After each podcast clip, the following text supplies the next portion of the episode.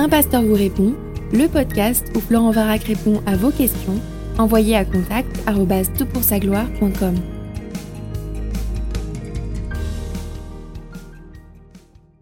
Bonjour à tous, euh, je suis heureux d'accueillir Mathieu Caron qui est spécialiste en relations d'aide et nous allons aborder pendant ce podcast et le suivant deux questions. Comment faire face au confinement, notamment dans les aspects relationnels qui rendent la vie compliquée ou comment faire face au confinement dans la solitude avec le désespoir que parfois euh, les gens expérimentent dans, ce contexte de solitude. Mathieu, est-ce que tu pourrais te présenter en quelques minutes? Oui, euh, certainement. Donc, euh, c'est un plaisir pour moi d'être d'être ici avec vous virtuellement. je m'appelle Mathieu Caron. Je suis conseiller biblique au, au, Québec pour la, la fondation du counseling biblique. J'ai le privilège également de, travailler auprès de frères et sœurs européens quelquefois, quelquefois par année. et je suis également pasteur à l'Église évangélique baptiste de Shawinigan-Sud. Alors maintenant, vous pouvez comprendre pourquoi je lui ai demandé d'intervenir sur cette euh, plateforme. En fait, nous, en France, nous entrons dans notre septième ou huitième semaine de confinement. Alors, euh, ça crée vraiment des situations un peu nouvelles et un peu particulières. Avec mon épouse, nous habitons à la campagne. Alors, il y a notre famille qui nous a rejoints, enfin notre fille et euh, son mari et leurs enfants qui nous ont rejoints au début de ce confinement. Donc, on est un peu dans, un, regroupement un peu inhabituel pour nous pour une si longue durée. Mais on a un jardin. Mais je pense à des gens qui sont dans un appartement, en famille, depuis 7 à 8 semaines, et, pour qui il y a un, stress particulier qui, euh, monte. Euh, et je me, dis, euh, bon, on sait malheureusement qu'il y a des comportements terribles. Alors, j'espère pas trop dans les familles chrétiennes, mais ça peut peut-être arriver de violence parfois euh, à l'égard des, enfants qui, n'arrivent pas à maîtriser. Il y a parfois des violences euh, conjugales qui, ont lieu. Il y a aussi une montée de, l'alcoolisme, me dit-on, de l'utilisation de la pornographie et toutes ces choses. Alors, sans parler de ces extrêmes, on pourra quand même en parler si, tu euh, estimes que ce serait utile, mais déjà, qu'est-ce que tu poserais comme base biblique, comme conseil biblique à une famille qui vit dans un confinement, dans un rapprochement forcé si long euh, pendant, euh, euh, pour, pour, bien vivre leur journée et bien gérer ses frustrations? Eh bien, peut-être d'entrée de jeu mentionner que il y a deux raisons pour lesquelles je vais répondre d'une manière plutôt générale et fondamentale à cette question-là. La première euh, est que, bon, en Amérique du Nord, nous sommes euh, bénis par vraiment une abondance d'espace. autant dans nos maisons, nos appartements qu'à l'extérieur. Nous avons beaucoup, beaucoup d'espace. C'est ça. et je suis fort conscient que la situation en Europe est certainement en Asie et ailleurs, est beaucoup plus confiné que moi, où euh, mm. mes proches peuvent le vivre. C'est ça. Nous, on est dans des sardines parfois. Vous, vous avez vraiment... Euh, euh oui, c'est ça. Beaucoup d'espace. Donc, euh, deuxièmement, je crois que peu importe le contexte, mm. et ça, je l'ai expérimenté dans ma vie personnellement, et je l'ai vu dans la vie de plusieurs frères et sœurs que j'ai eu le privilège d'accompagner dans des séances de counseling biblique. Euh, les principes qui euh, nous euh, donnent la force de traverser des situations difficiles sont des principes qui transcendent les cultures, les contextes géographiques, les époques. ce sont les principes bibliques.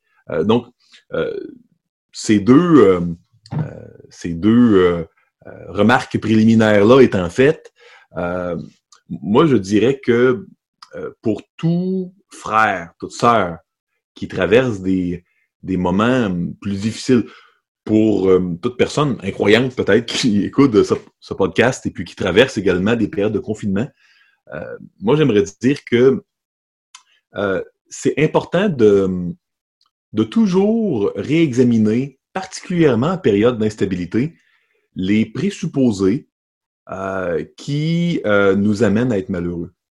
Puis, puis je crois que, sans vouloir être euh, théorique, hein, et puis euh, être celui qui a beaucoup d'espace et puis qui, parle euh, de platitude théologique, je crois sincèrement que il y a un, un, présupposé très occidentaux, autant en Amérique du Nord qu'en Europe, qu'on a besoin d'avoir une bulle.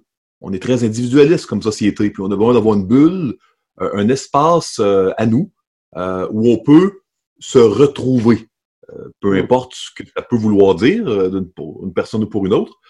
Et puis, je crois que euh, il y a un grand nombre de, de, personnes en Amérique du Sud, en Asie, probablement en Afrique, qui n'ont pas le degré de souffrance que nous avons quand ils sont confinés parce qu'ils ne croient tout simplement pas que ça leur cause préjudice. Donc, ce que tu dis, c'est qu'il y a déjà une attente préalable qui nous prépare à la souffrance.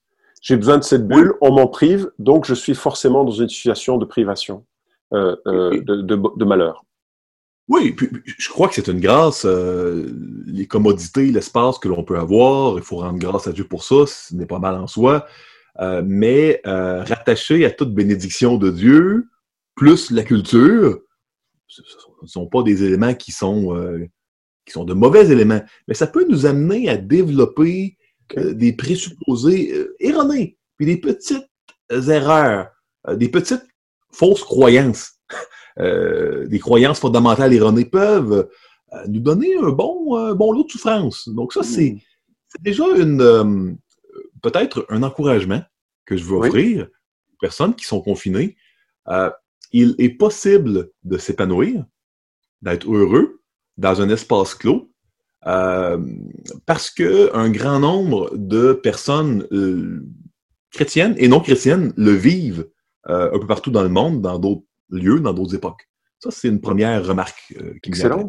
Mm Mais alors, généralement, il y a une pression qui augmente quand on est plusieurs dans un espace plus réduit, parce que finalement, le, le péché du cœur s'exprime davantage, et la réponse au péché des autres et n'est jamais euh, d'ailleurs euh, euh, enfin excusable, mais elle, facilite l'émergence de ce qui est dans notre propre cœur. Donc comment est-ce que l'on aborde la, la, pression que cette situation quand même fait peser lorsqu'on prend conscience que finalement euh, c'est pas le contexte qui me rendra heureux ou malheureux? Je crois que outre de outre la remise en question de notre présupposé, euh, face à la pression là, euh, euh, bien réelle, hein, bien mhm. tangible, qu'elle soit légitime ou non, la pression est là quand on est, dans l'espace clos. Donc, je crois qu'il y a deux, euh, deux promesses bibliques qui sont très précieuses.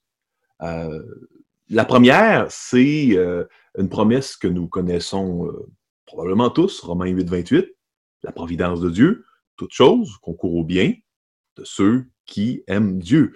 Donc, si Dieu permet une souffrance dans notre vie. Mm-hmm. Euh, et il y a une souffrance, légitime ou non, euh, dans le confinement, euh, mm-hmm. dans un espace clos. si Dieu le permet, c'est qu'il a un agenda de rédemption, un agenda de, de gloire pour notre vie et ou pour la vie des autres.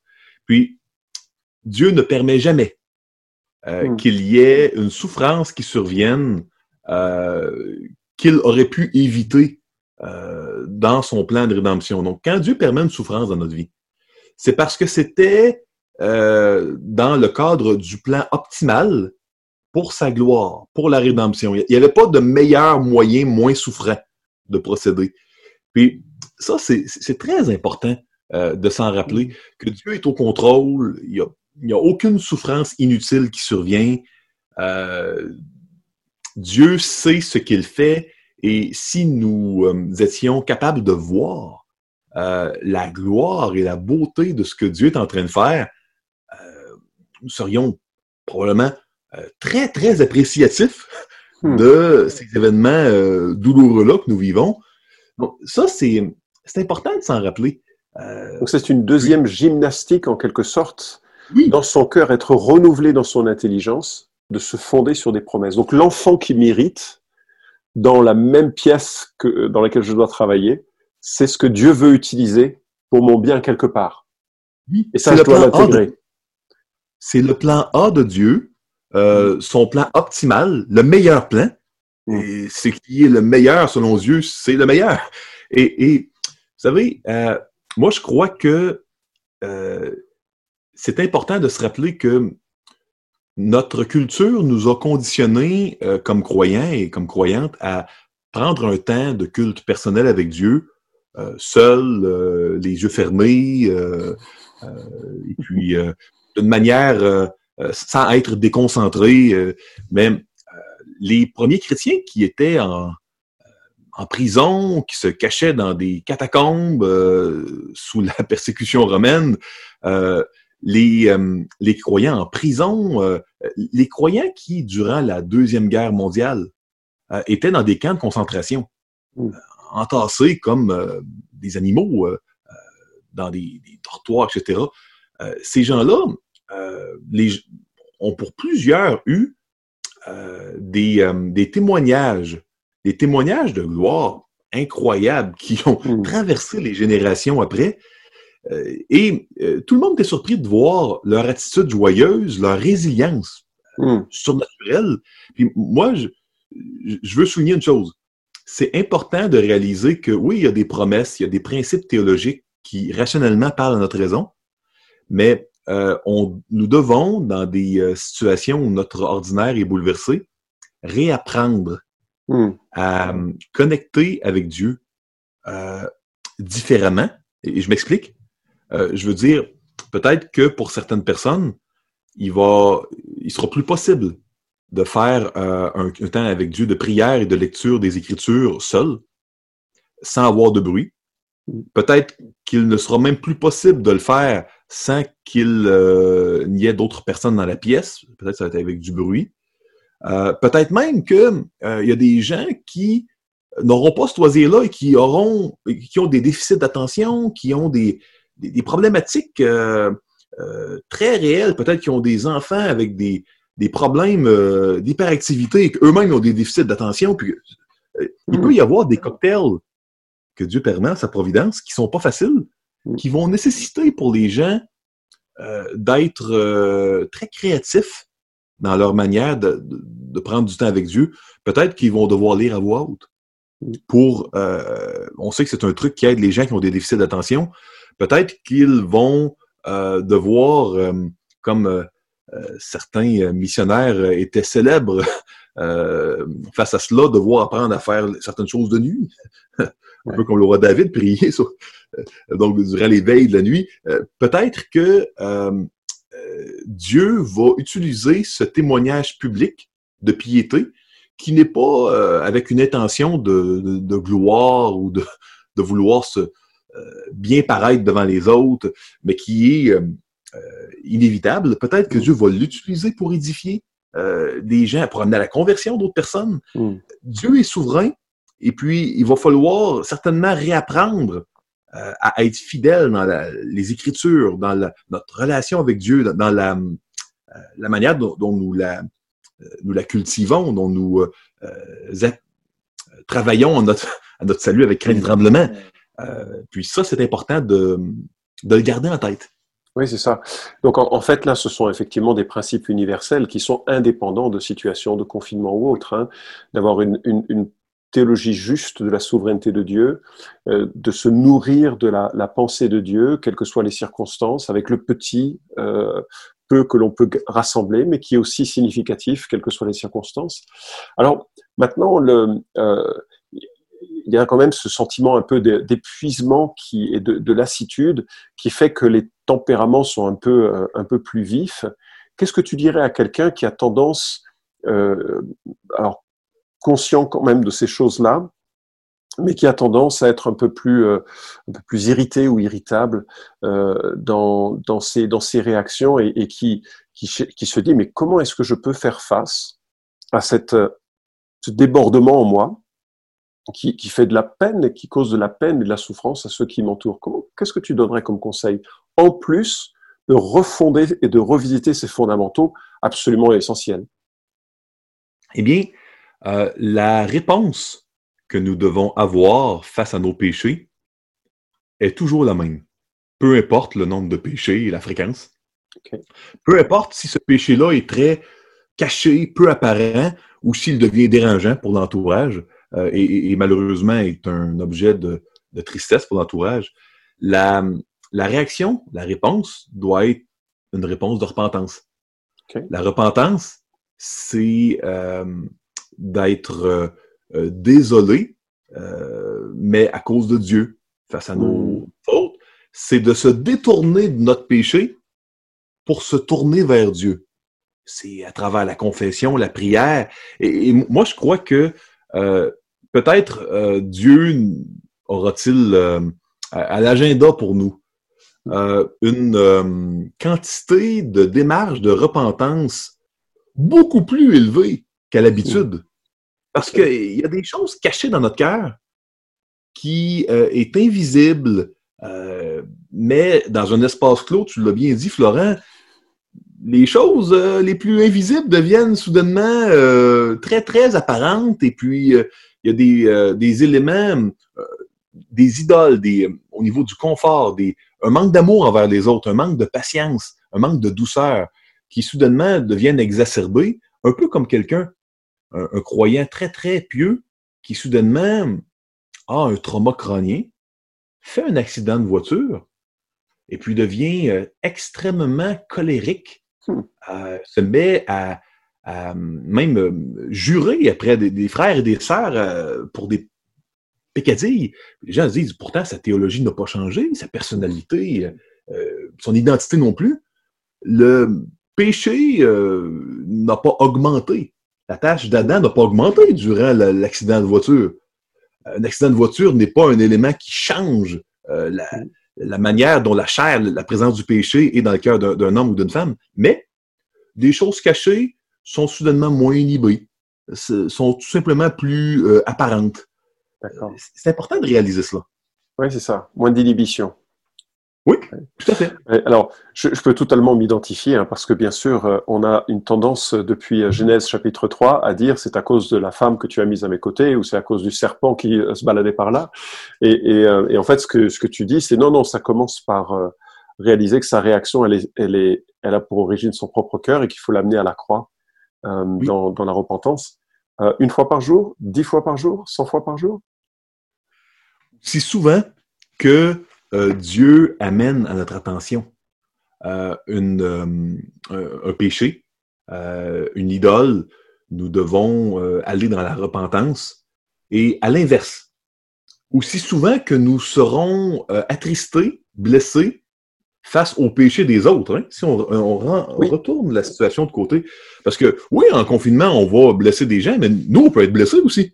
C'est ça. Sans que nous n'ayons nullement péché. eh bien, euh, là, il y a l'opportunité non pas de faire des démarches de foi, euh, de, repentance, mais de foi. D'accord. Donc, euh, des opportunités de pardonner sur la base de l'Évangile, sur la base du pardon que Dieu nous a donné. Donc, il y a une grande opportunité de croissance dans les, les épreuves. bon, moi, j'aimerais bien mieux grandir dans le confort, hein, et puis sans, sans épreuve. Mais bon, Dieu fait les choses, son sont parfaits. Il y a une opportunité. Et c'est très important de réaliser que euh, il ne faut pas, un peu comme euh, pour utiliser une terminologie que John Piper utilise souvent, euh, il ne faut pas gaspiller notre épreuve puis notre, hmm. confinement. Hein. Oui, c'est ça. Oui, alors là, c'est intéressant parce que le regard, effectivement, change. Lorsque l'autre m'offense, ce que tu dis, ben, c'est une occasion dorée de pouvoir apprendre la grâce que l'on accorde. Et, on ne peut apprendre l'amour euh, tel que Dieu le voudrait que dans ces situations-là. Bien sûr, c'est très compliqué parce qu'on aimerait être quelqu'un d'aimant naturellement, mais c'est que dans ces situations où nous ne sommes pas aimés que l'on voit à quel point on n'est pas très aimant finalement et qu'on a besoin de l'exemple et de la grâce de Dieu. Ouais. C'est vraiment fascinant. Écoute, je te, je te, remercie parce que je crois que, enfin, j'espère que ce sont des, des pistes qui, euh, euh, qui seront utiles. Une dernière question sur cette thématique. Euh, on, on, prend conscience donc de nos, de nos faiblesses, de nos failles plus, plus facilement sous pression.